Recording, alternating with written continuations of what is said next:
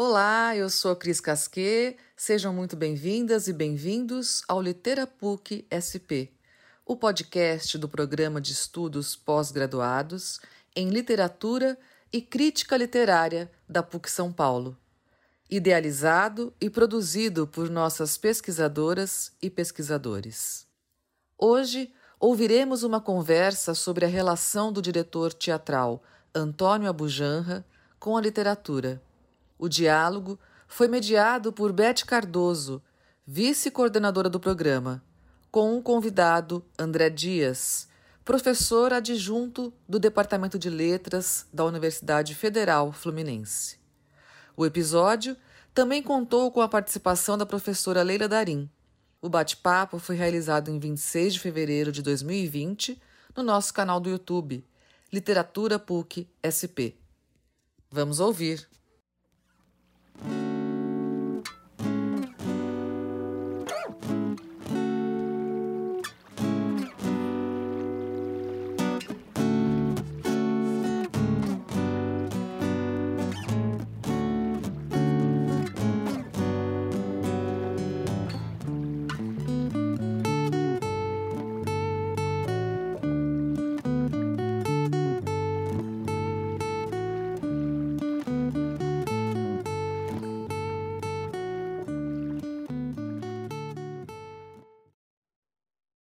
Boa noite oficial para André Dias, nosso convidado, queridíssimo amigo, professor, pesquisador, que vai aqui compartilhar seus conhecimentos, sua pesquisa sobre literatura e teatro. Vou apresentá-lo devidamente.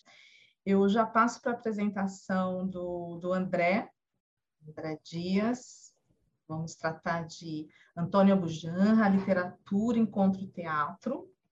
Uh, o André Dias é professor associado 2 da literatura brasileira e professor do programa de pós-graduação em estudos de literatura da Universidade Federal Fluminense, é vice-coordenador do programa de pós-graduação em estudos de literatura da Universidade Federal Fluminense, é líder do grupo de pesquisa Literatura e Dissonâncias, grupo queridíssimo nosso também, pesquisador associado do Print Universidade Federal Fluminense, coordena o grupo de trabalho de dramaturgia e teatro da Associação Nacional de Pesquisa e Pós-Graduação em Letras e Linguística, é pesquisador associado do Programa de Cooperação Acadêmica, PROCAD, Amazônia, Universidade Federal Fluminense, Universidade Federal de Roraima. Roraima, Roraima, Roraima e Rondônia.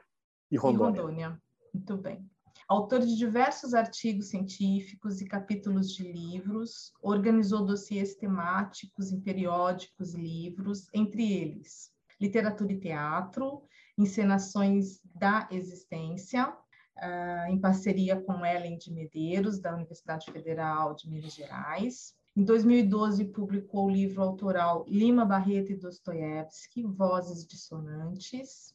Tem experiência nas áreas de letras e educação, com ênfase em sociedade, ideologia e cultura, trabalhando principalmente com os temas literatura brasileira, literatura comparada, prosa, dramaturgia, teatro, análise de discursos e representações sociais.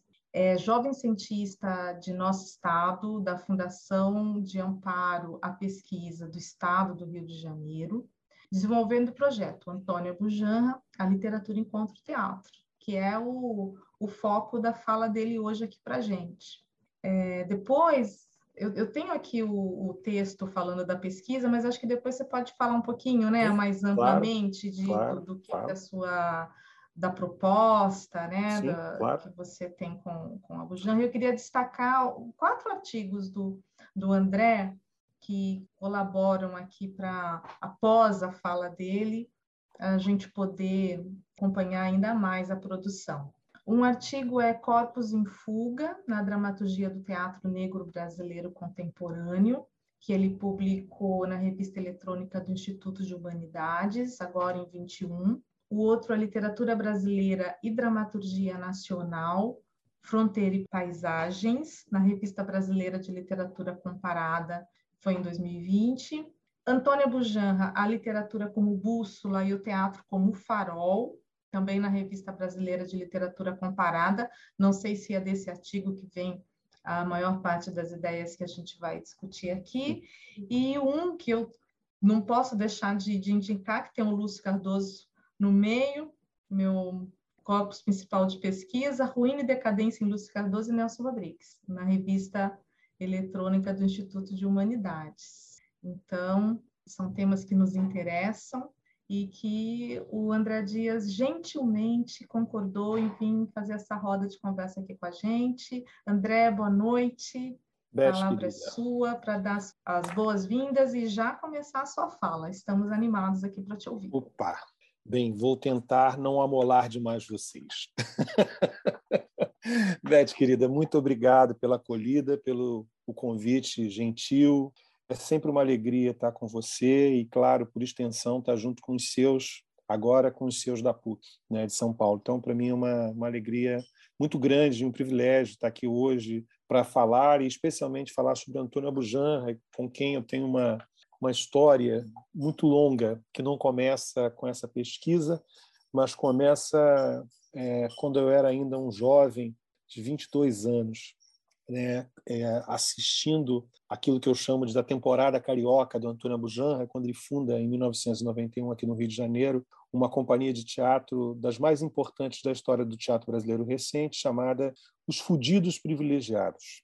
Fudidos porque todos fazem teatro no Brasil e privilegiados porque todos fazem teatro no Brasil. Então daí a razão do nome. E por uma dessas, dessas é, desses lances do destino, Encontrei com um amigo meu no centro do Rio, perto do Amarelim, que era o nosso lugar de trânsito diário. Um amigo meu falou para mim assim, em certa ocasião: Cara, você que gosta de literatura, você que gosta de teatro, tem um, bando lá de uns doidos ali no Teatro do Sina, né, com uma companhia com um nome muito engraçado, Os Fudidos Privilegiados. Vai lá para você conhecer, que você vai, vai gostar. Ainda tem, um, ainda tem um Ravengar lá fazendo um negócio. Para os mais jovens, Ravengar foi um personagem muito emblemático que o Antônio Abujanra é, fez na televisão, numa novela, no longínquo ano de 1989, uma novela chamada Que Rei Sou Eu, da Rede Globo de televisão, sucesso absoluto na época, período de redemocratização do Brasil, primeiras eleições livres. Né? E durante muitos anos o Abujanra foi assombrado pelo espírito do Ravengar, porque onde ele ia as pessoas chamavam de Ravengar. Embora o Antônio Abujan, em 1989, quando fez é, essa novela, ele já fosse dos mais importantes diretores de teatro do Brasil e dos mais premiados, mais importantes diretores e dos mais importantes atores brasileiros. Vinha de uma temporada de grande sucesso, de um monólogo, depois de uma vida inteira dedicada ao teatro na condição de diretor, ele vinha de uma vida inteira é, é, dedicada ao teatro na condição de diretor, ele é, migra para os palcos, fala agora eu quero brincar nos palcos e faz é, o contrabaixo, que é um sucesso absoluto e que ficaram, ficou, esse espetáculo ficou anos em cartaz, né? E é, em 89, por ocasião da gravação da novela, vem a ideia de fazer a companhia, que é um pouco a história que eu vou contar para vocês aqui agora. E eu, para não perder, eu gosto de falar, gente. Então, eu tem, facilmente eu consigo falar cinco minutos a menos do que falaria Fidel Castro ao povo. Lembrando que os discursos de Fidel Castro duravam sempre seis horas. Então, eu prometo a vocês para ficar fora desse escopo, antes que eu fique aqui falando sozinho o tempo inteiro, eu vou ler para poder ganhar aqui, otimizar o tempo. Então, vamos lá. Amanhã do dia 28 de abril de 2015 poderia ser apenas o prenúncio de mais um dia comum do outono de São Paulo, se ela não trouxesse o inconveniente de anunciar a morte de Antônio Abujanra. O coração do velho provocador parara de bater, acometido por um infarto do miocárdio durante o sono. Reconhecido no meio artístico e intelectual pelo talento inigualável e pela perene preocupação com a consistência cultural dos projetos em que se envolvia, Abujanra notabilizou-se também pelo caráter desabusado, pelo humor cáustico e pela fina ironia ao longo de seus mais de 50 anos de carreira. Pioneiro na introdução dos métodos teatrais de Bertolt Brecht e Roger Planchon em palcos brasileiros, o diretor e ator conquistou lugar cativo na galeria dos principais realizadores teatrais do país. Poucos no cenário do teatro brasileiro realizaram, com, realizaram tanto e com tamanha fúria de criação artística como Abu, um exemplo disso pode ser localizado no ano de 1991, com a montagem da peça Um Certo Hamlet, agraciada com um prêmio Molière de melhor direção naquele ano. A encenação, uma criação, uma criação do diretor a partir do original de Shakespeare, além de sucesso de público e crítica, marcou a fundação da companhia Os Fudidos Privilegiados. Com esse espetáculo tem início o que denomino da temporada carioca de Abujanra, período de 10 anos em que o diretor esteve à frente da, da trupe, perseguindo tenazmente a liberdade do pensamento e da criação. Ainda no tempo do Teatro Universitário de Porto Alegre, entre os anos de 1955 a 57, além de dirigir clássicos do teatro mundial, como A Margem da Vida, de Tennessee Williams, e A Cantora Careca, de Eugênio Onesco, o diretor também já montava espetáculos oriundos da grande prosa ou da grande poesia, como na peça O Marinheiro, construída a partir da obra de Fernando Pessoa. A prática de adaptar e encenar romances, contos, crônicas e poesias nunca foi algo incomum na longeva carreira do diretor. Entre as montagens desse gênero realizadas, por exemplo, durante sua temporada carioca à frente da companhia Os Fudidos Privilegiados, destacam-se, cito alguns espetáculos em que a presença da literatura era constante. Da literatura não necessariamente dramatúrgica, né? Cito então os espetáculos. Exorbitâncias de 1995, reunião de textos de poetas e prosadores e dramaturgos que vão de Adélia Prado, passando por Carlos Drummond de Andrade, Campos de Carvalho, William Blake, até chegar a Thomas Bernard. O que é bom em segredo é melhor em público, de 1996, montagem concebida a partir da adaptação de crônicas e do folheto O Homem Proibido de Nelson Rodrigues. O Casamento, 1997, adaptação premiada do romance homônimo de Nelson Rodrigues. As Fúrias, 1999, da obra do poeta espanhol Rafael Alberti, e Louca Turbulência, de 2000, que reunia textos de autores tão díspares e distantes no tempo e no espaço quanto Fernando Pessoa e André Santana. A literatura foi uma, uma companheira de viagens concretas e metafóricas na vida de Abujamra.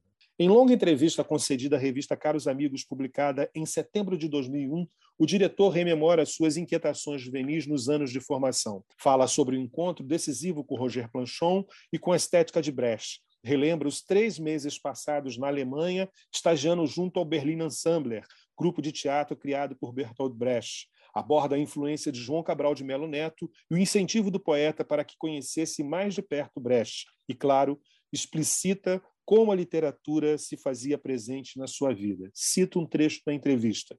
Assim diz Abujanra. Cheguei em Madrid e comecei a perceber que minha cabeça estava igual. Aí comecei a tentar me mexer um pouquinho mais. Jovem, furiosamente delicado, falei: vou sair de Madrid, vou botar mochila, porque carona naquela época era cultura. Então, peguei carona com um pouquinho de dinheiro no bolso, uma miséria. Desci pelo sul da Espanha todo, Granada, Sevilha, até embaixo, Cadiz. Claro que levando embaixo do braço Rafael Alberti, levando Miguel Hernández, Antônio Machado, Pablo Neruda e um pouquinho de Lorca.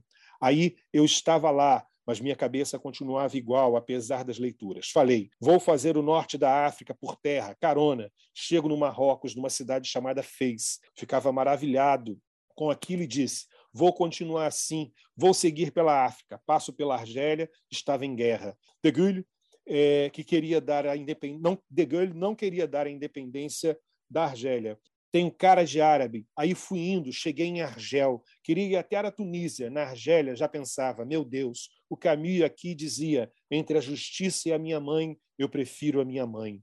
O Camus era um maravilhoso briguento com Sartre. Uma luta muito bonita entre os dois, um existencialista, o outro anti-existencialista. Em Tunis, claro, fui até Salambo. Por que Salambo? Flaubert é debaixo do braço, sou Flaubert debaixo do braço. Flaubert escreveu Salambo. Então, fiquei lá vendo o que era aquilo. Era bonito aquilo tudo. E eu começava a compreender Flaubert. Eu achava que Madame Bovary era eu, sabe? Apesar de estar em Salambo Madame Bovary era eu. Fim da passagem. Fim da citação.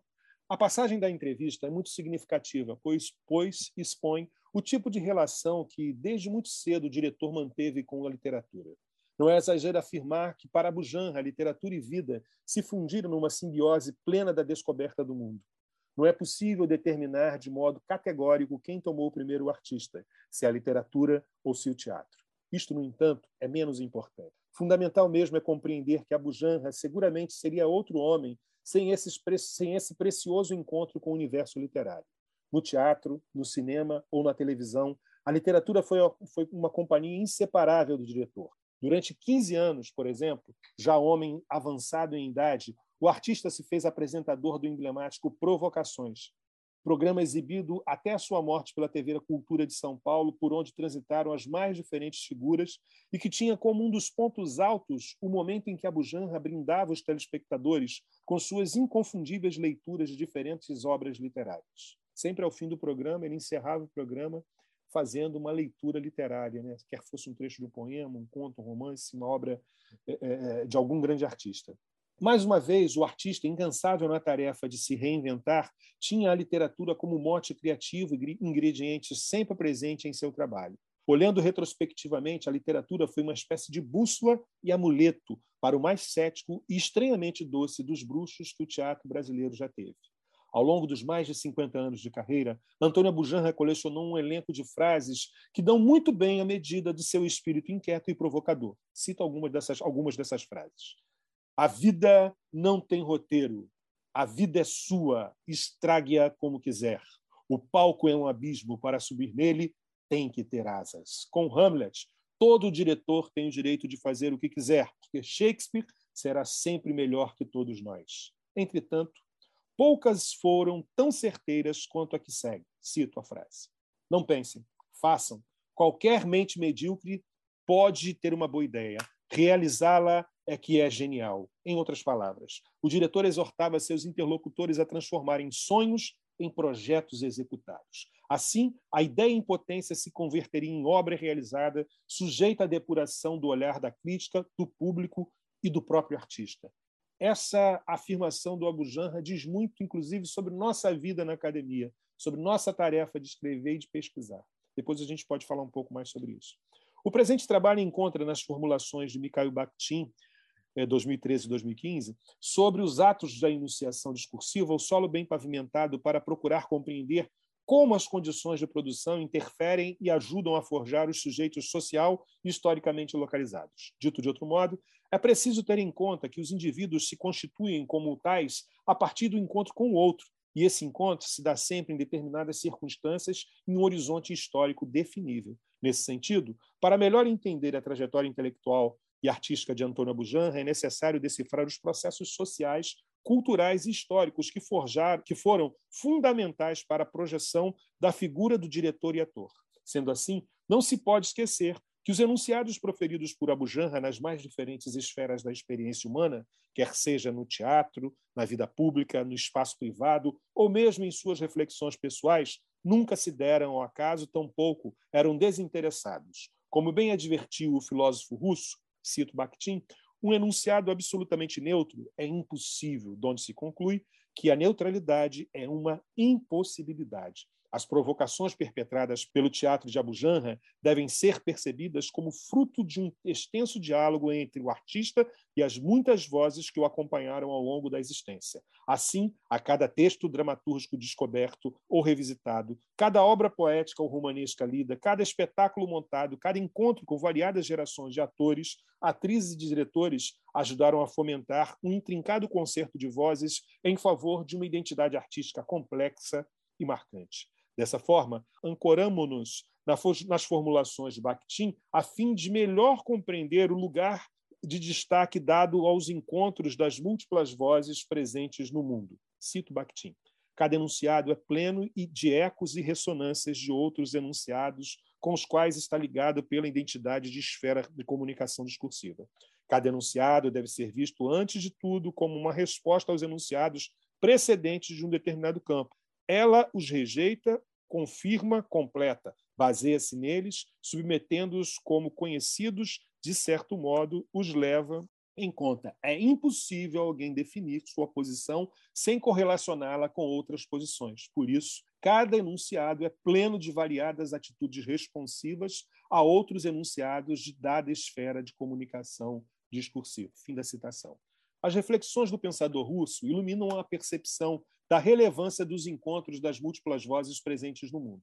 No caso particular de Abu Janra, torna-se incontornável, por exemplo, o reconhecimento da força dos enunciados literários para a formação da sua personalidade artística e existencial.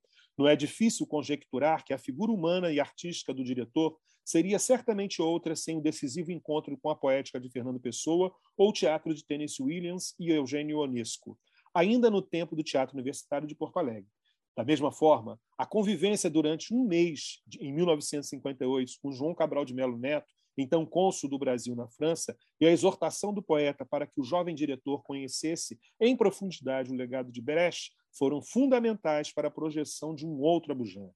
Além disso, destaquemos a. O tempo de estudo passado primeiro em Paris, ao lado de Jean Villard, diretor do Teatro Nacional Popular, que fazia espetáculos de forte tonalidade política. B. A descoberta do trabalho de Roger Planchon, diretor com quem Abujanra afinou intelectualmente a cabeça, o que o levou a transferir-se de Paris para os arredores de Lyon, para estudar com o francês que se transformaria no mais importante diretor brechiano da época, isso após a morte de Brecht. A imersão no mundo de Brecht, primeiro mediada pelo olhar de Planchon e depois através do chás no Berlin Ensembler. Todos esses fatos o credenciaram para que viesse a ser pioneiro na encenação de Brecht profissionalmente no Brasil. Esses encontros e os demais aqui não elencados foram decisivos para a formação do Abujanra inquieto, amante do humor, iconoclasta, dono de uma doce violência juvenil, mesmo depois de entrado em anos. Esse sujeito desassossegado que a cada espetáculo desafiava os bons modos, as suas regiões de conforto e de seus interlocutores, aprendeu a inventar asas para mergulhar no abismo da arte. Não era raro vê-lo enunciando aos quatro ventos o necessário embate com o fracasso um dos maiores tormentos de grande parte da classe artística. Em entrevista concedida a Paula Bonelli, publicada em 16 de janeiro de 2012 no jornal O Estado de São Paulo, após ser consultado a fazer um balanço das mais de 100 peças dirigidas até ali, Abu Janra responde o seguinte: cito o provocador. Tive mais de 100 fracassos. E para mim não tem a mínima importância. Para um artista, o fracasso e o sucesso são iguais. Os dois são impostores. A afirmação do diretor não deve ser lida como uma simples frase de efeito dita apenas para impressionar seus interlocutores. Vista sob a ótica da teoria da enunciado do Actiniano, ela é simultaneamente uma atitude responsiva, porque está em diálogo com os postulados que a antecederam e com as falas que lhe sucederam, e, e, a ressonância das vozes assimiladas, contestadas ou negadas, que se cruzaram para constituir um dos mais incomuns artistas brasileiros. Parece evidente que a resposta à indagação da jornalista carrega uma acidez acentuada.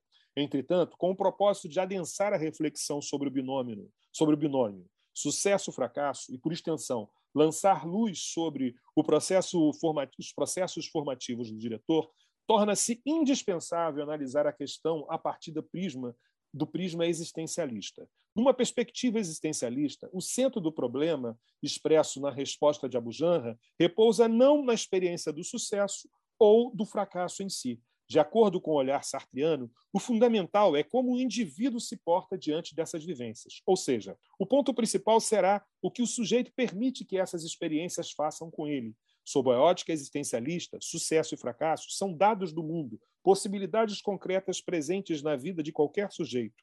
A mirada dos filósofos francês torna-se assim uma espécie de chave para a compreensão do percurso formativo do diretor brasileiro, pois alguns tópicos do existencialismo nos parecem corresponder à ótica adotada por Abujanra em seus espetáculos.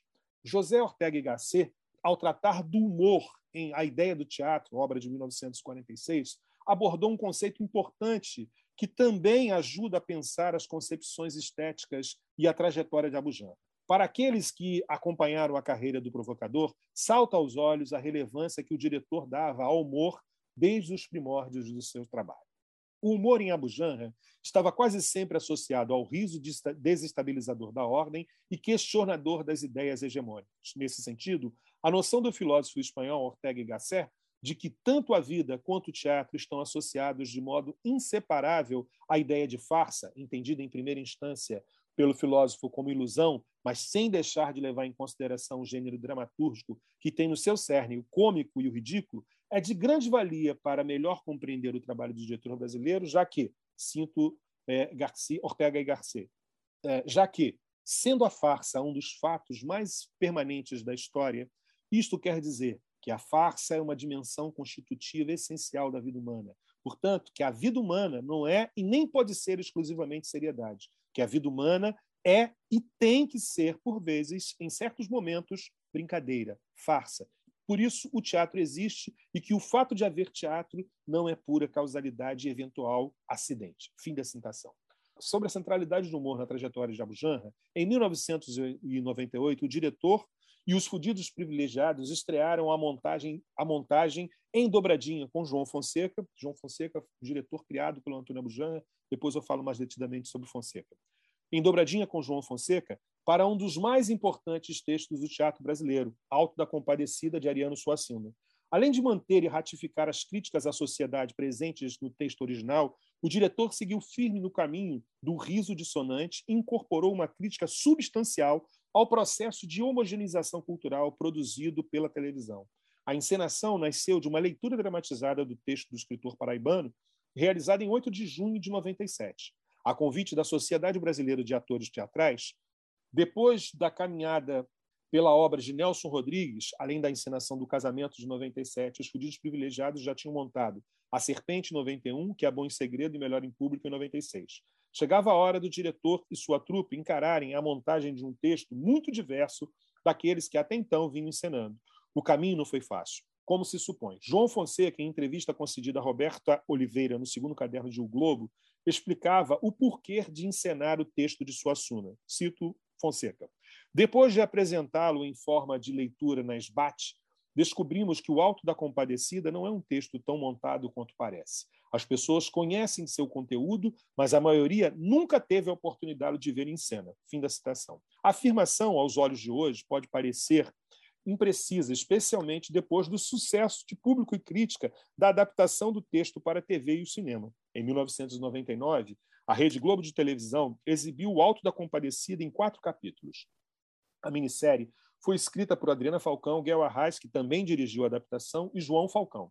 Na versão para televisão, o Alto da Compadecida teve seu texto fundido com passagens de outras duas peças de Ariano Suassuna, O Santo e a Porca e Torturas de um Coração.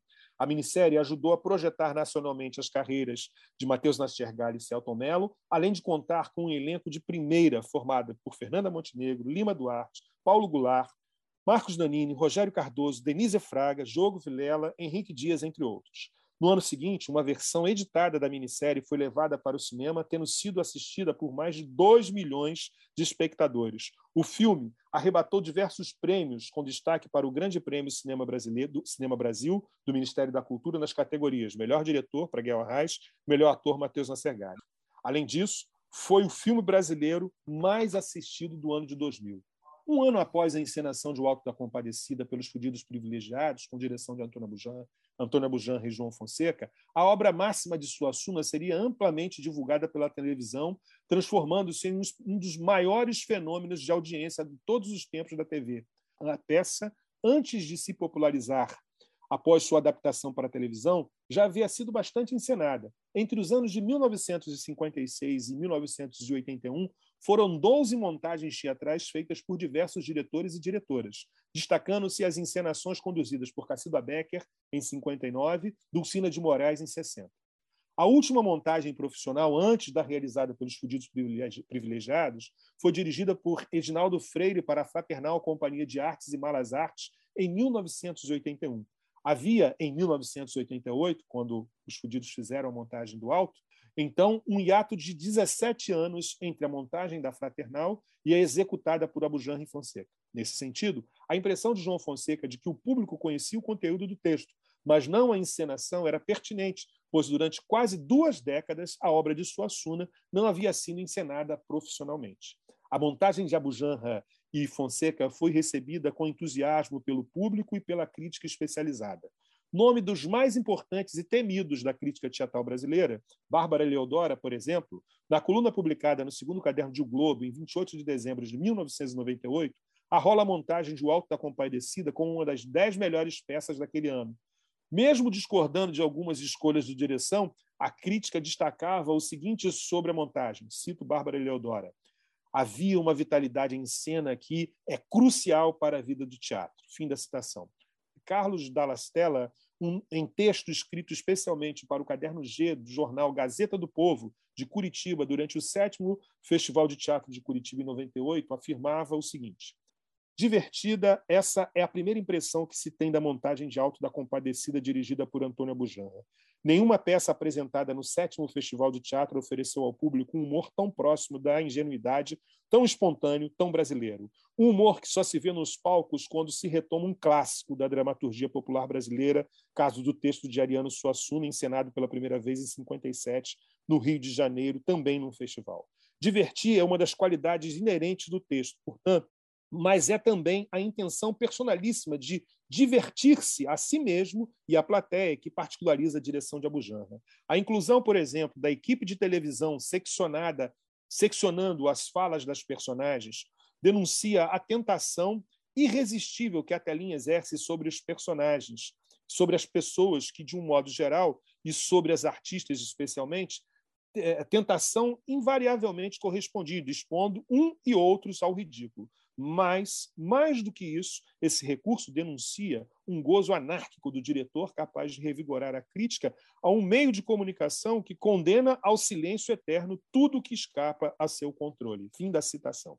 Chama a atenção do crítico, em um primeiro momento, algo parecido com o anotado por Bárbara Leodora. O que a, o que a experimentada crítica chamava de vitalidade em cena, é, Stella designou como divertida. Entre as duas opiniões, havia em comum o fato de que a montagem contagiava o público com seu vício e empatia. Talvez por essa razão, a encenação de 1998 conseguiu manter o frescor e a espontaneidade já registrado nas primeiras montagens de 57. O que dava personalidade à encenação de Abujanra e Fonseca era o tratamento a um só tempo respeitoso e profanador dado ao texto original. Se, por um lado, o texto base estava lá na sua integridade, por outro, ele sofria as injunções da interferência de um diretor que sabia ser sarcástico e provocador. Ao trazer para o enredo da montagem a figura de uma equipe de televisão, fato criticado negativamente por Bárbara Eleodora, a fim de acrescentar e atualizar o elemento crítico do texto original, Abujanra acabou por ensejar sua assinatura artística ao espetáculo.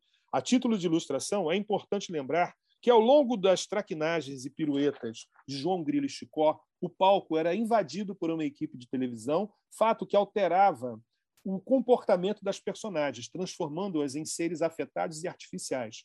Quando a equipe de televisão entrava em cena, o público acompanhava a ação através de dois telões instalados nas laterais do palco, pois os atores deixavam o público de lado e se aglomeravam em torno da câmera. Eu tive a oportunidade de ver essa encenação e era extraordinária. Eu posso comentar depois mais detidamente. A ação descrita ajuda a compreender a crítica ao poder fetichista que a televisão adquiriu no Brasil e no mundo. Ao mesmo tempo, a peça se reverte de um aspecto metalinguístico ao pontuar a condição dos atores e atrizes diante dos ditames da televisão. O que para Bárbara Eleodora era um defeito tornou-se uma virtude para Carlos de la Stella. Mais do que uma virtude, Stella via na ação de Abujanra uma maneira de revigorar e estabelecer um, uma firme crítica àquela que já foi chamada de o quarto poder, a saber, a televisão. De maneira anárquica, mas absolutamente cerebral, Abu Janra conseguiu imprimir em sua montagem uma atualização fundamental ao elenco de críticas já existentes no texto original, ao incorporar jocosamente a equipe de televisão. Ao tornar a televisão a única entidade incapaz de receber a absolvição da, a absolvição da comparecida, o diretor fustigava de modo sarcástico a instituição que durante muitos anos foi praticamente intocável no país. Em acréscimo, esse acréscimo, a meu ver, deu curso no, e novo ânimo ao clássico da dramaturgia brasileira. Outro acréscimo ao texto original, que torna o espetáculo dono de uma vitalidade própria, foi a inserção de dez canções originais compostas por Edur Krieger e Marco Abujanra. As canções executadas ao vivo e cantadas pelos atores e atrizes durante a encenação mereceram, juntamente com o conjunto do espetáculo, as seguintes considerações em matéria publicada no caderno Tribuna Bis, do jornal carioca Tribuna, de, da, Tribuna da Imprensa, de 30 de abril de 98. Cito a matéria do Tribuna. Dirigida com alegria e vitalidade, a montagem exibe bons trabalhos do numeroso elenco de 21 profissionais perfeitamente identificados com o universo retratado.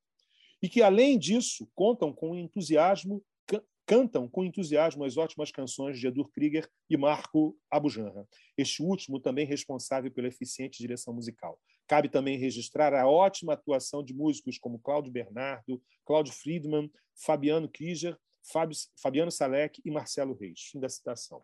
Não é por acaso, não por acaso, a trilha original da montagem era composta por um repertório de shots, forrós, baiões, emboladas e repentes. Os ritmos escolhidos para as composições eram quase uma exigência do texto original, que conseguiu captar tanto a paisagem humana quanto a geográfica, quanto a geográfica do Nordeste brasileiro com maestria e intimidade. O texto de Suassuna respirava e exalava o universo popular por todos os lados. E Abu Janra, tendo compreendido isso perfeitamente, tratou de criar um espetáculo de raízes populares e brasileiras. Assim se posicionou o diretor.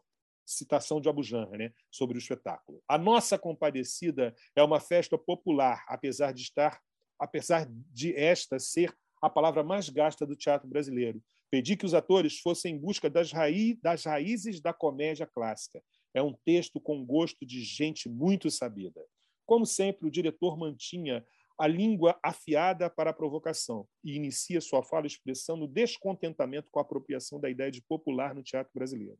Entretanto, reconhece que a montagem bebia nessa, nessa extensa tradição e, por isso, exigira de seus atores que mergulhassem na comédia clássica, fonte inesgotável de referências fundamentais para entender as concepções de popular. A julgar pelos prêmios pelo sucesso de crítica e de público. Abujan e Fonseca conseguiram que os fudidos privilegiados, contassem com excelência uma história brasileira bem diferente daquelas que vinham, vinham, vinham contando até então. Eles vinham de uma longa trajetória de encenações de obras de Nelson Rodrigues, outro autor fundamental para o teatro moderno brasileiro, mas com uma outra pegada completamente diferente. Né?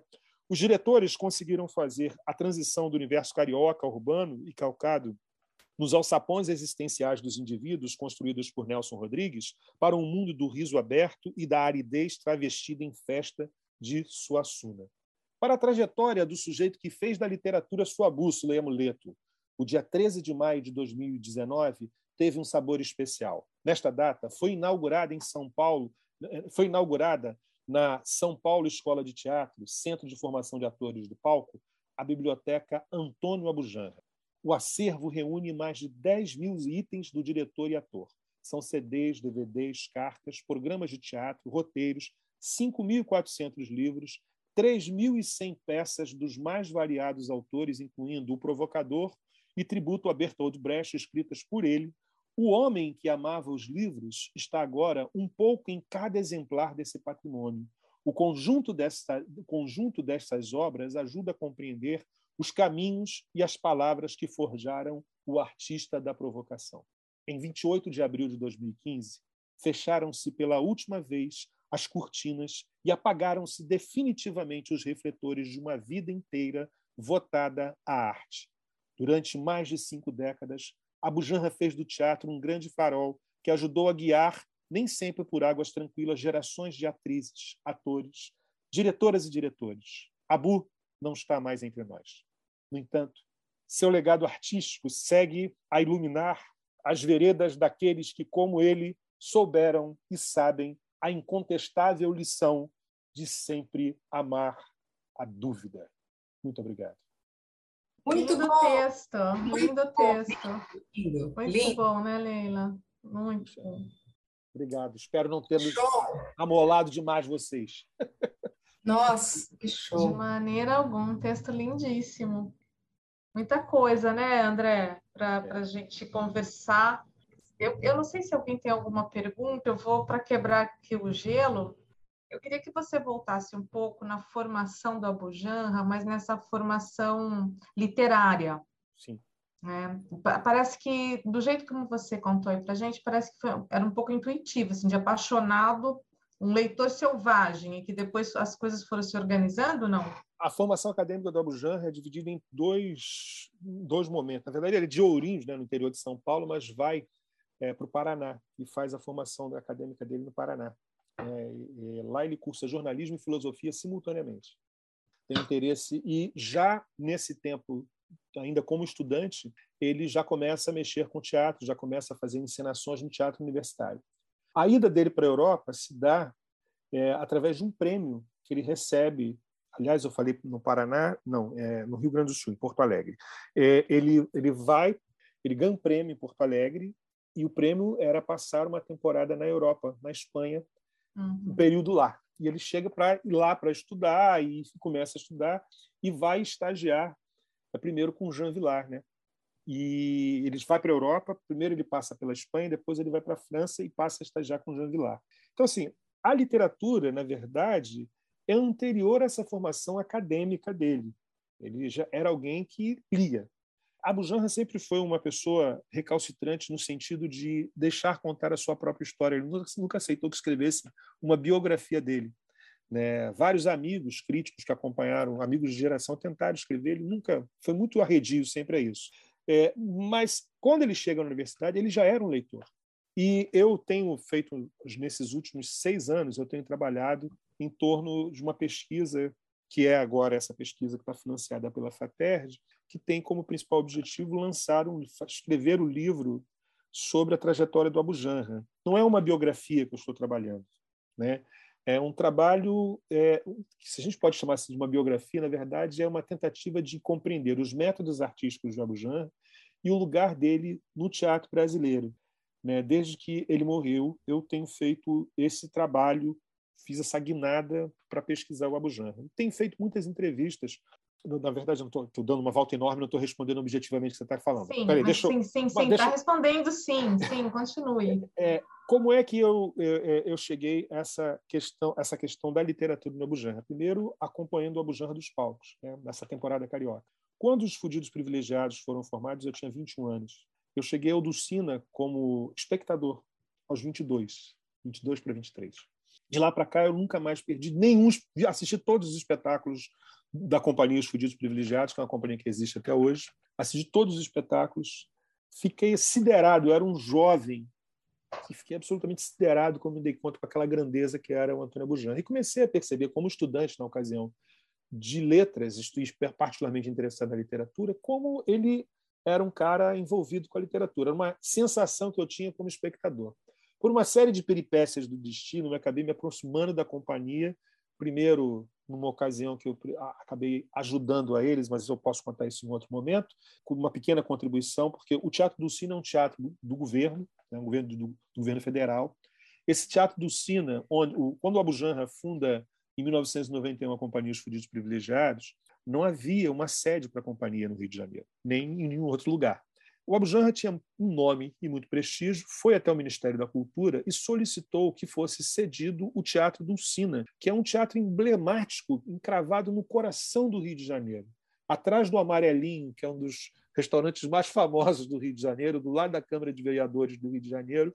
E era um teatro que estava há anos fechado, sem público. E aí o diretor, o então diretor, que era o Márcio do, do Ministério da Cultura, que era o Márcio Souza, escritor amazonense, ele concedeu ao Abu Janra o direito de ocupar com a sua companhia ali. Pois bem, a companhia ficou ali por cerca, salvo engano, de seis anos.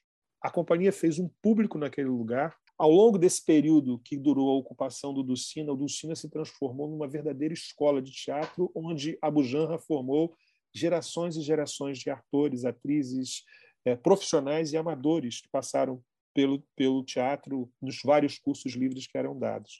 Então, num primeiro momento, meu contato se deu nessa condição de público, de espectador, e eu comecei a perceber isso. Num segundo momento, quando eu me aproximei da companhia, quando eles perderam o teatro, é, em determinado momento, o governo, o Abu Janra já tinha deixado a companhia. Quando a companhia completou 10 anos, ele falou: vocês não precisam mais de mim. E deixou a companhia. O sucessor dele como diretor foi o João Fonseca, que hoje é um dos mais importantes diretores de teatro do Brasil. João Fonseca é responsável pelo enorme sucesso de Minha Mãe Uma Peça. Foi o diretor que acreditou no Paulo uhum. Gustavo para a encenação do Minha Mãe Uma Peça. O João vai de Minha Mãe Uma Peça a grandes musicais, passando por clássicos do teatro brasileiro. O João é hoje é, uma figura emblemática também no teatro brasileiro. Era um jovem como eu, somos, regulamos mais ou menos ali todos a mesma idade. A companhia, a gente regula e tem uma diferença talvez um pouco de três, quatro anos em relação à idade. Quando eles perderam o teatro, eu fui assistir um espetáculo, cheguei ali para assistir o espetáculo, me dei conta com o espírito. Assim, o, clima estava completamente outro que eu sempre se tinha no teatro. E aí eu perguntei ao o que está acontecendo? falei, não, é o último espetáculo porque a gente perdeu o teatro. A gente vai ter que entregar o teatro para o teatro para entrar em obra. Já não era mais o Márcio Souza presidiu o MIM, é, o Ministério da Cultura, e pediram o teatro para fazer uma suposta reforma. O teatro ficou fechado seis anos ou sete anos até que essa reforma fosse feita, na verdade. Hoje o teatro está em funcionamento aqui no Rio de Janeiro, é uma sala das mais importantes do Rio, um equipamento público da maior referência e da maior importância. Quando ele, aí eu, nessa ocasião, era professor do ensino médio trabalhava numa fundação pública do Rio de Janeiro chamada FAITEC, Fundação de Apoio à Escola Técnica. Eu era professor de literatura brasileira concursado dessa fundação, trabalhava já absolutamente siderado por teatro. Naquela ocasião, ainda como professor da escola pública e da escola privada, eu tinha uma preocupação enorme eh, em ampliar a formação dos meus alunos, né?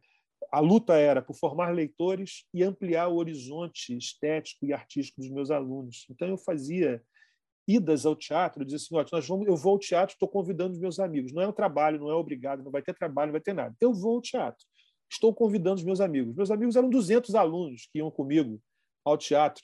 Então, isso era alegria de muitas temporadas, né, de muitos espetáculos que eu fui levando esses alunos e levava esses alunos. Nessa ocasião, eu, era, eu tinha sido professor durante um tempo e me candidatei e me elegi diretor dessa unidade que eu trabalhava da FAITEC, que ficava em São Cristóvão, ao lado do Morro da Mangueira.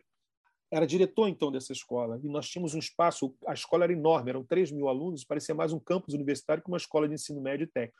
E eu tinha espaço na escola, e eles perderam o espaço, eles não tinham sequer onde guardar o acervo da companhia. Então eu falei, olha, está aqui meu cartão, pede ao administrador da companhia para me ligar, porque pelo menos eu vou tentar fazer um acordo com a FITEC para guardar o acervo de vocês, porque isso aqui é uma coisa que não pode se perder. O acervo dos espetáculos criados ao longo de muitos anos, oito anos, né, naquela ocasião. E assim foi feito. Eu esperava que o administrador do, do, da companhia me ligasse. Me liga uma das atrizes. Aí eu fui entender o que, que era o teatro que eles faziam. Né? A atriz que estava no palco era administradora, varria o chão, enfim. E aí eu passei a ter um contato mais extenso com eles e comecei a perceber isso. Muitos anos se passaram daí para lá, continuei assistindo os espetáculos, até que fui trabalhar com teatro na universidade, já professor da UF, fui trabalhar com teatro na universidade. E ao trabalhar com teatro na universidade, eu me dei conta que poderia fazer um ajuste de conta com o jovem que eu fui. Essa pesquisa é uma espécie de ajuste de conta com o jovem que eu fui, uma oportunidade de me reencontrar na plateia do teatro do cine e, ao mesmo tempo, é, tentar trazer uma contribuição para a memória do teatro brasileiro, recontando a história dos fudidos privilegiados e contando uma parte da história do Abu Janra, que eu não seria louco de meter a mão numa uma, uma cumbuca de um homem que tem uma trajetória de mais de 50 anos de teatro. Então, eu fiz um recorte nesses 10 ah. anos que ele passa à frente da companhia e conto essa história no meu livro que está em andamento, né, é, em construção. Com esse contato com o pessoal, eu comecei a entrevistar os atores. E aí, trabalhando com jovens comigo de iniciação, os alunos de iniciação científica, especialmente um aluno de iniciação científica, eu falei assim, e esse menino trabalhava com vídeo, ele fazia filmagens de casamento tudo, e gostava de teatro. Né? Aí ele, eu falei assim, então vamos comigo para você gravar os depoimentos, que depois fica mais fácil para a gente fazer o projeto de memória, que aí depois se desdobra, tem se desdobrado num projeto de memória, que eu posso falar depois.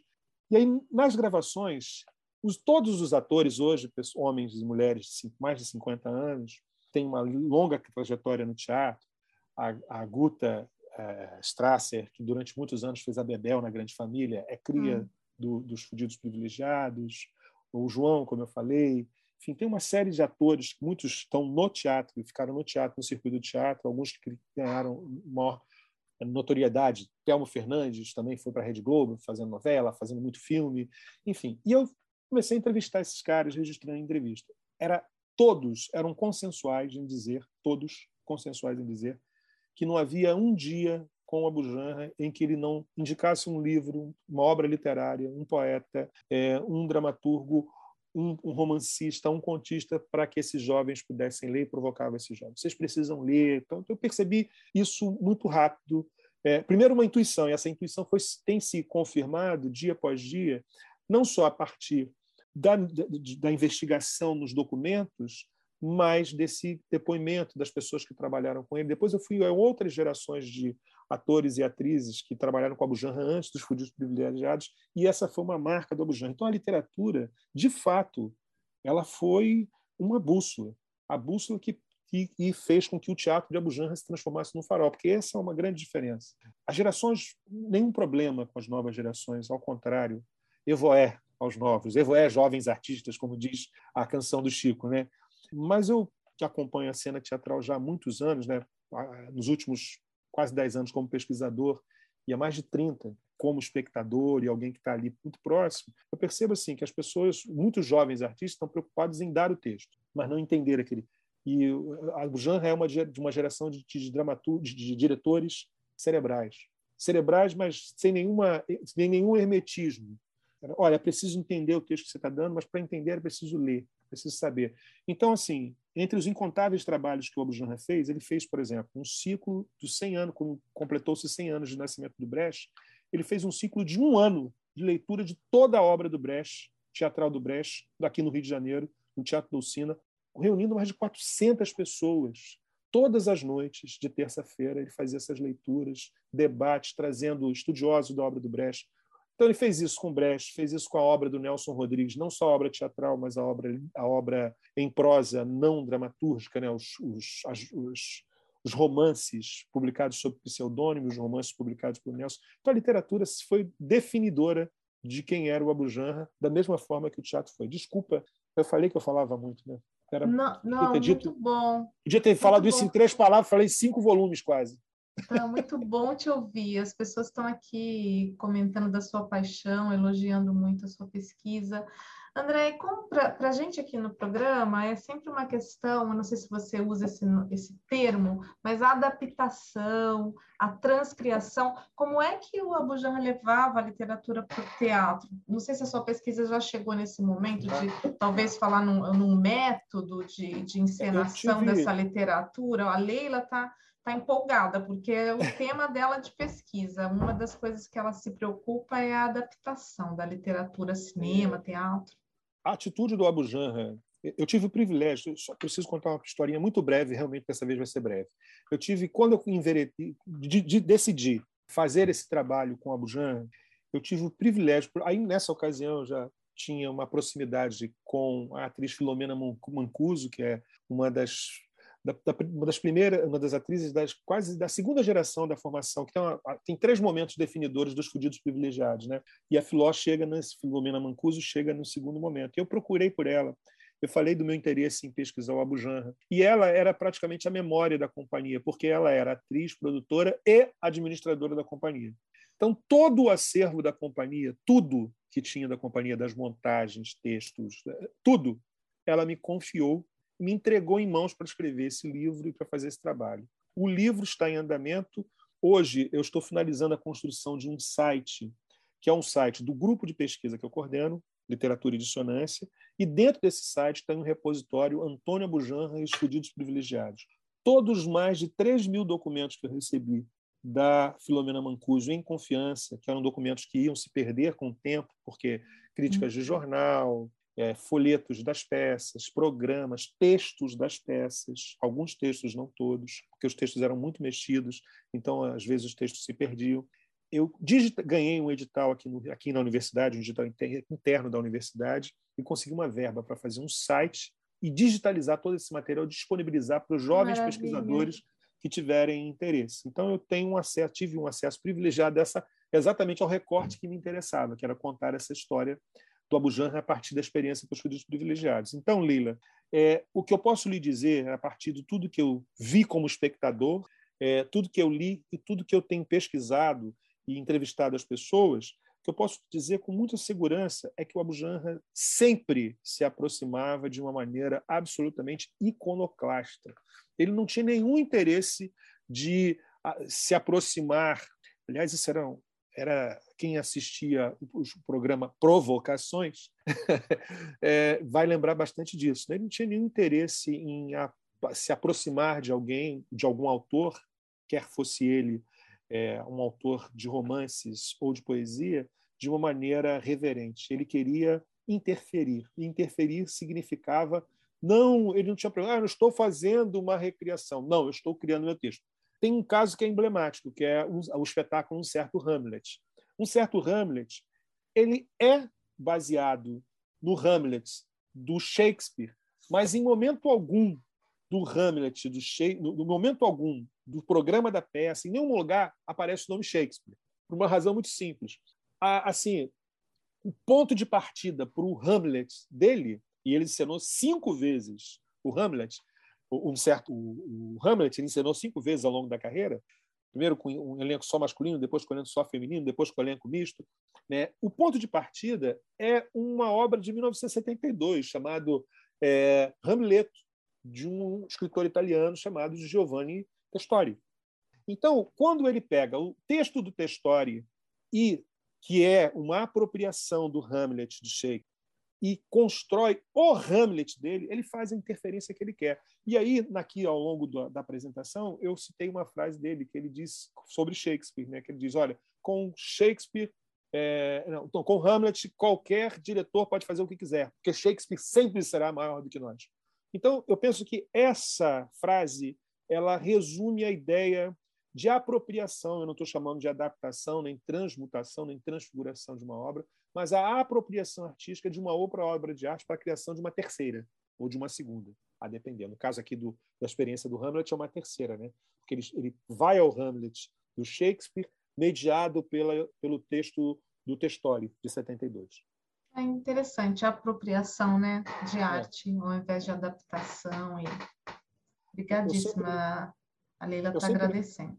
Ah, nada, hum. eu, eu que agradeço. Eu sempre lembro, quando me em alguns lugares me perguntam sobre isso, né? eu sempre lembro de um trecho do Grande Sertão Veredas, que se assemelha à atitude do Abu Janra. Né? Em determinado momento do Grande Sertão Veredas tem uma frase maravilhosa, que é o que ninguém não tinha feito, a gente se sentia no poder de fazer. Então era um pouco isso que ele se sentia né? autorizado a fazer. Ele ia, ele pegava e fazia. Só ficar ali, olha, eu tenho uma ideia. Eu sei porque eu jamais serei dramaturgo, porque eu tenho um monte de ideia, mas eu nunca escrevo. Por uma razão simples, o crítico já matou o escritor, já matou o dramaturgo há muito tempo. Então, a minha é impossível. Eu prefiro ler Beth, que ah. fico extasiado quando leio o romance de Beth. Agora, eu espero que sejam os romances, que esse só seja só o primeiro de uma longa trajetória também. Tô, tô, tô tentando, tô tentando. logo, logo você terá notícias, espero. Opa, opa. E depois, quando ele sai da companhia, o que acontece? A companhia continua assim efervescente? Fumbaque. Fumbaque para a companhia. Imagina. Imagina, nossa. É, primeiro é o seguinte, né? É, o, a companhia, ela, como eu falei, ela teve algumas fases. Então, a primeira fase, que é a fase que a gente chama de 1991, mas que começa em 89, a ideia da companhia, ele tem a ideia de montar a companhia no set de filmagem de Que Rei Sou Eu. É ali que surge. Então, ele, na ocasião, atuava em Que Rei Sou Eu com a Cláudia Abreu e com a Vera Holtz. E chama as duas para montar uma companhia, para encenar um certo Hamlet. Reúnem, fazem uma primeira leitura de um certo Hamlet e começam então, inicialmente, você tinha a presença de atores mais conhecidos, mais consagrados. A partir de um segundo momento, a partir de 1993, a partir de 1993, você, esses atores que eram mais solicitados por força dos seus compromissos, eles precisam ir para outros lugares e a companhia começa a passar por uma renovação. E essa renovação se dá em 93 e depois em 96. E ela, essa renovação faz um fluxo de jovens atores todos iniciantes. E aí tem uma coisa que é maravilhosa no Abujan, ele já um homem entrado em idade, ele ele morre com 82 anos, né? E ele já era um homem muito experiente em 90 nos anos 90, e ele recebe uma juventude, arregimento uma juventude e cria essa fábrica de teatro que virou o Teatro do Sina, que essa é uma das teses que eu desenvolvo no livro, né, que o Dulcina serviu não só de quartel-general para uma companhia de teatro, mas foi uma verdadeira escola de teatro para gerações de atores e atrizes que efetivamente participaram da, da companhia e para uma geração de diretores que estavam que, que hoje são diretores, que são atores e que estavam na plateia, como eu, vendo o Abu Janra. Quando ele deixa a companhia, a companhia estava no auge, assim, super premiada, super famosa, super solicitada e tudo. Ele é convidado para dirigir o Teatro Glória, no Rio de Janeiro. Ele aí conta a, a Filó, né, Filomena Mancuso, no depoimento, conta que ela ligou entusiasmada: Abu, ganhamos o, o Glória! O Janra ganhou o Teatro Glória, os fudidos privilegiados também. Vamos para lá. Aí, aí ele fala assim: ganhamos não, ganhei vocês não precisam mais de mim. Adeus. e foi embora da companhia. Claro que ele continuou próximo dos atores, das atrizes, de todos, e especialmente do João, a quem ele passou o bastão e passou a ser o diretor artístico da companhia, João João Fonseca. A quem passou, que tem histórias maravilhosas, por exemplo, na adaptação do casamento, o romance O Casamento, agora eu estou chamando de adaptação, tá, Leila? Só por vício do, vício do ofício. Mas a ideia, para mim, a ideia continua a mesma que eu falei anteriormente. Na a, a adaptação do romance Um Casamento para os palcos, que foi um sucesso estrondoso, vários prêmios, né, ele é, essa adaptação é fruto de um exercício que o Abujan fez ao longo. Ele tirou também um período inteiro para ler toda a obra do Nelson Rodrigues, teatral e não teatral. E trouxe os romances. E começou a falar: ah, a gente tem que montar um espetáculo novo, vamos montar um espetáculo novo, vamos fazer experimento. Cada ator vai escolher um trecho e vai criar uma cena de qualquer obra do Nelson Rodrigues para a gente fazer aqui na hora. O João foi lá e pegou um trecho do casamento, adaptou para uma cena. E foi, chegou lá o dia dele de mostrar, mostrou para o Abujan, o Abujan olhou, isso é o depoimento que o João Fonseca me deu. Mostrou para o Abujan, o Abujan olhou, montou outro espetáculo e não acrescentou a cena. Diz João que ele ficou putíssimo. Não pode falar putíssimo? Pode, né? Pode, pode, pode. É, pode. Ficou putíssimo e ficou umas duas semanas sem aparecer no teatro. O João trabalhava em outra coisa, não vivia só de teatro, e não apareceu. Abu Janra liga para o trabalho dele. Por que, que você não está vindo? Aí João volta para conversar com o Abu Janra. Aí o João relata que o Abu Janra falou assim, eu gostei da cena, só não, não cabia aqui no espetáculo. Aliás, era uma prática muito comum. Na dia da estreia, Abu Janra cortava frases inteiras, por isso que estabelecer o texto, às vezes, de uma obra, de um, de um, de um, é de um espetáculo, era muito difícil. Ele cortava. Tipo, não, você não vai entrar. Não vai funcionar. E tirava na hora. Imagina.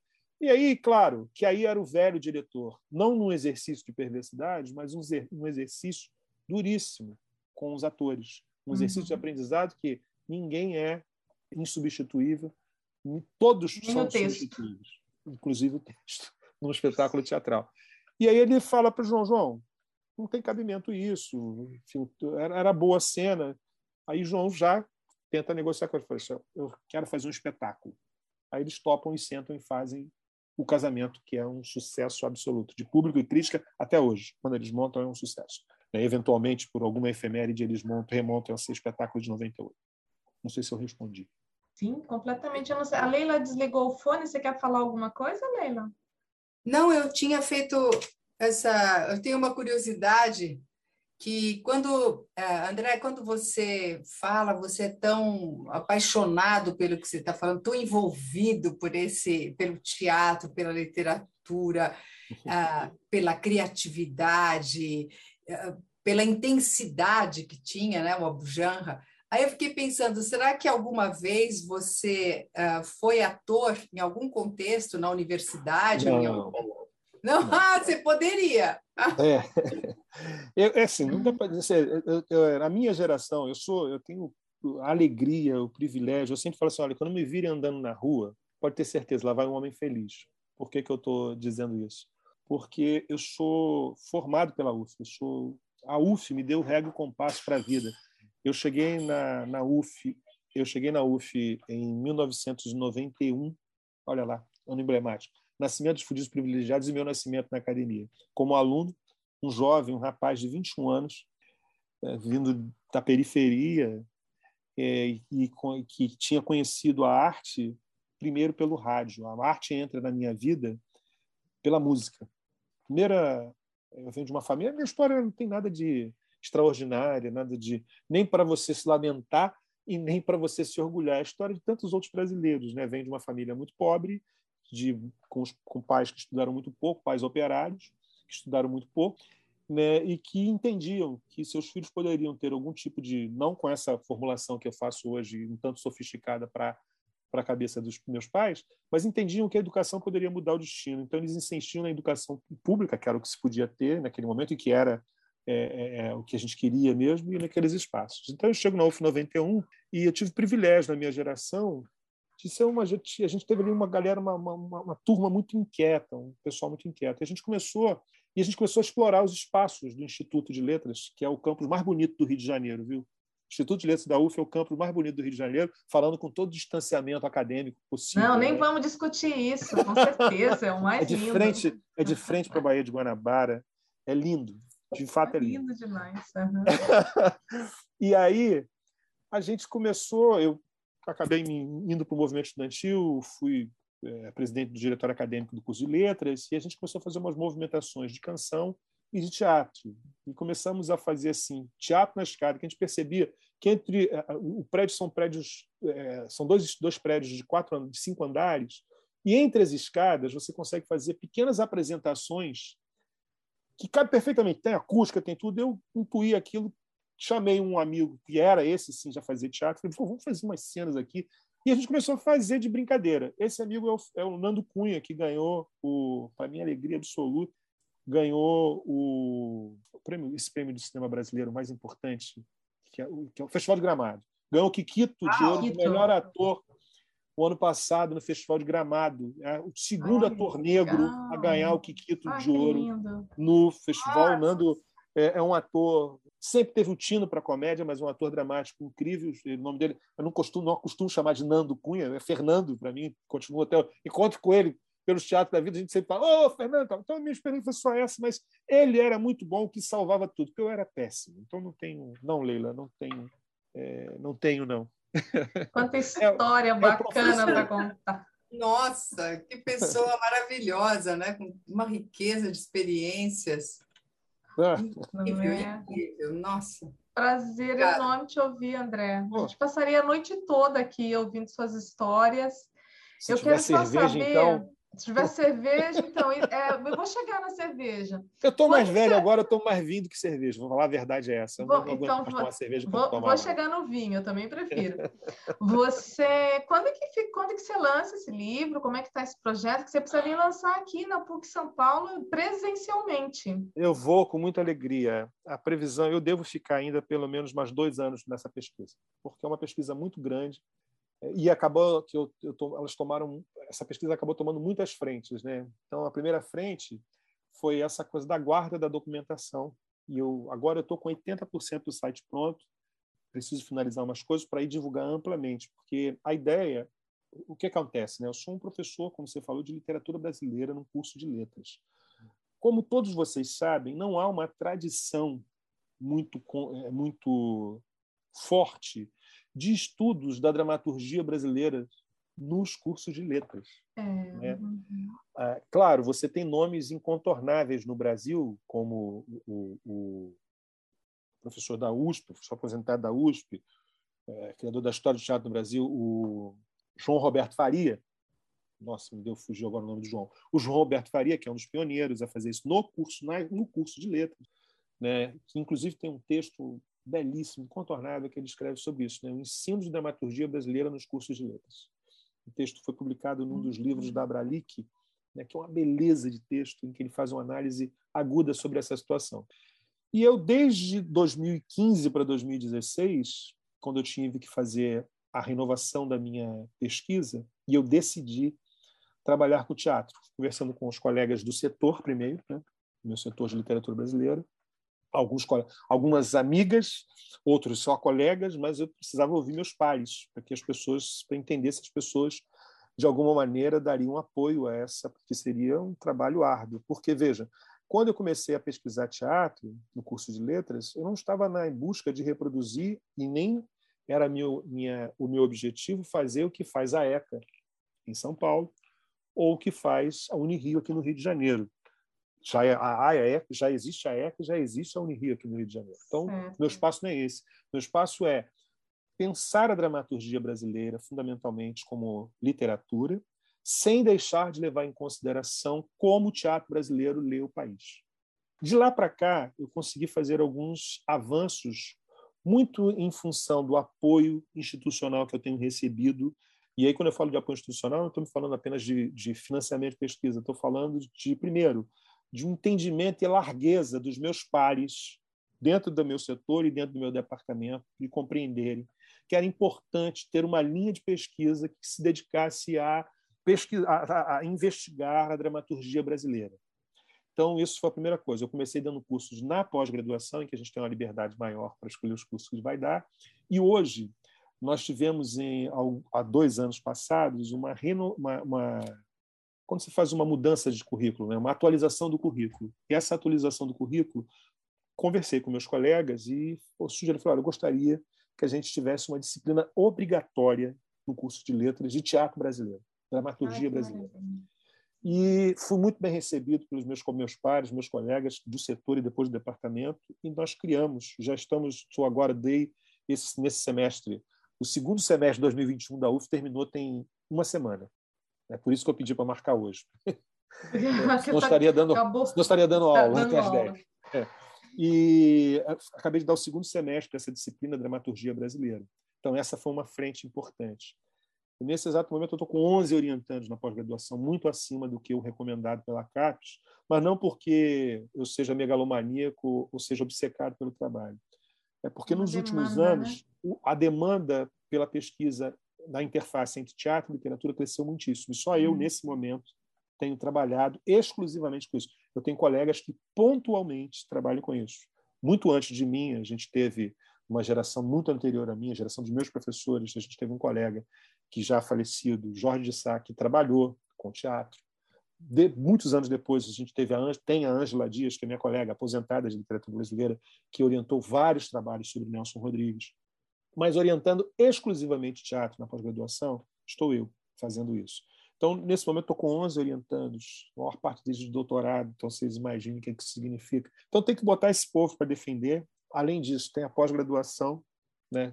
não só como professor, mas como vice, um vice-coordenador, vice como, como, diz o Silvio, que é meu parceiro e amigo, que é o coordenador, ele falou para mim assim, isso não é um vice figurativo, né? de fato não, não sou. Isso tem, me consome muito. Então, é, eu sinto às vezes uma certa angústia, que é normal, e aí a, partilhar isso com vocês, especialmente com os alunos que estão aqui, é, eu quero dizer que é difícil para todo mundo. Não é difícil só para vocês, não. É difícil para a gente administrar tantas coisas ao mesmo tempo.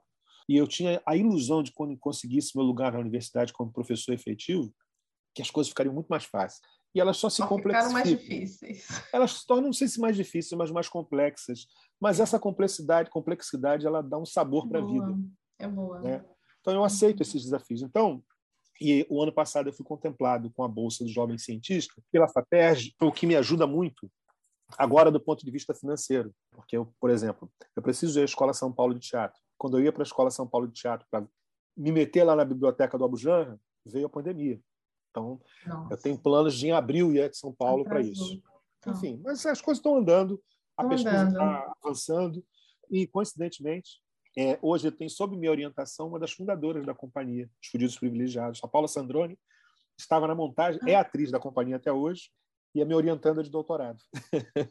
Que bonito! Os ciclos vão se fechando, as pessoas é. vão se reencontrando, feito com, feito com muita, é, muita paixão, e aí vai retornando, né, André? Que Quando se fala de paixão, eu só lembro de Nelson Rodrigues. Sem paixão, a gente não toma nem um chicabom. Nem um chicabom. Tem que ter paixão para tudo.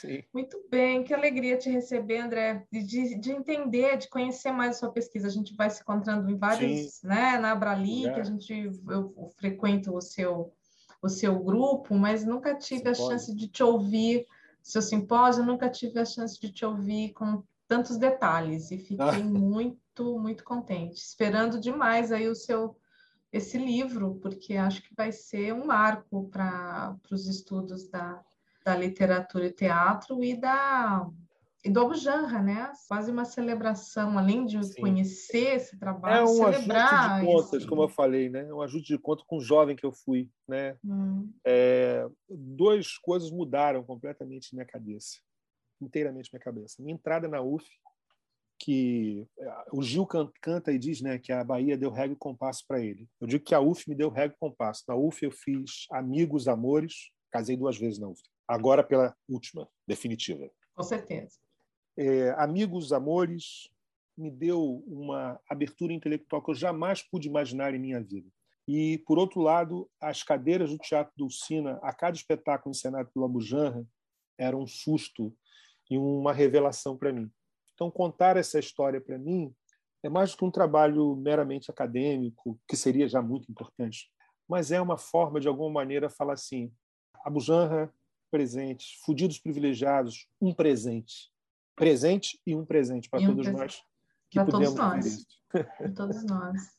Lindo, André, muito obrigada. Muito obrigada. Está todo mundo aqui parabenizando e celebrando Obrigado. essa fala, viu?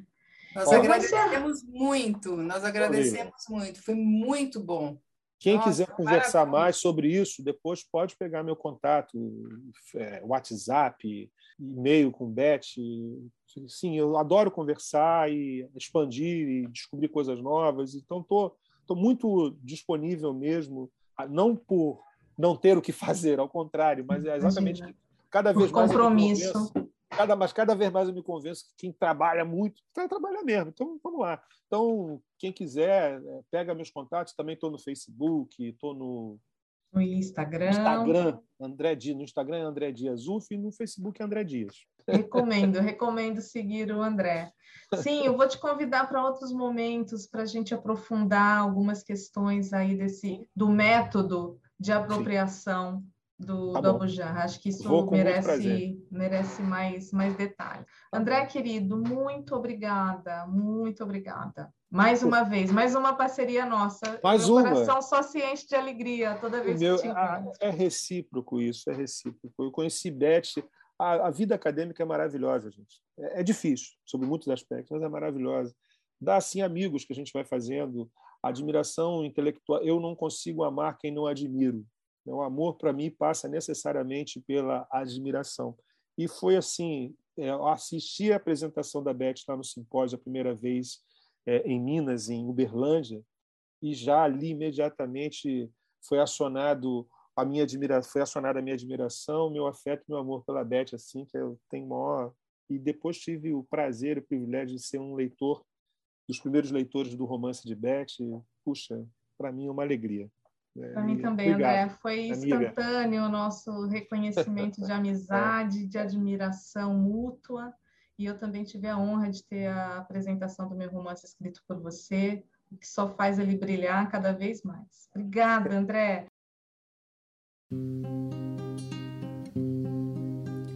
Às vezes o que eu quero é nada, enquanto espero o colorido som. Às vezes o que espero passa enquanto escuto meu chapéu marrom. Me ditam partes, afirmam mitos, me consomem frases, mas me negam ritos. Nem sempre o que se tem é um solado bom para destilar. E assim terminamos mais um programa Literapuc SP. Se quiser acompanhar as notícias e o conteúdo produzido pelo Programa de Pós-Graduação em Literatura e Crítica Literária da PUC São Paulo, basta seguir os nossos perfis nas redes sociais. E fiquem ligados que logo logo voltaremos com muitas novidades. Até mais!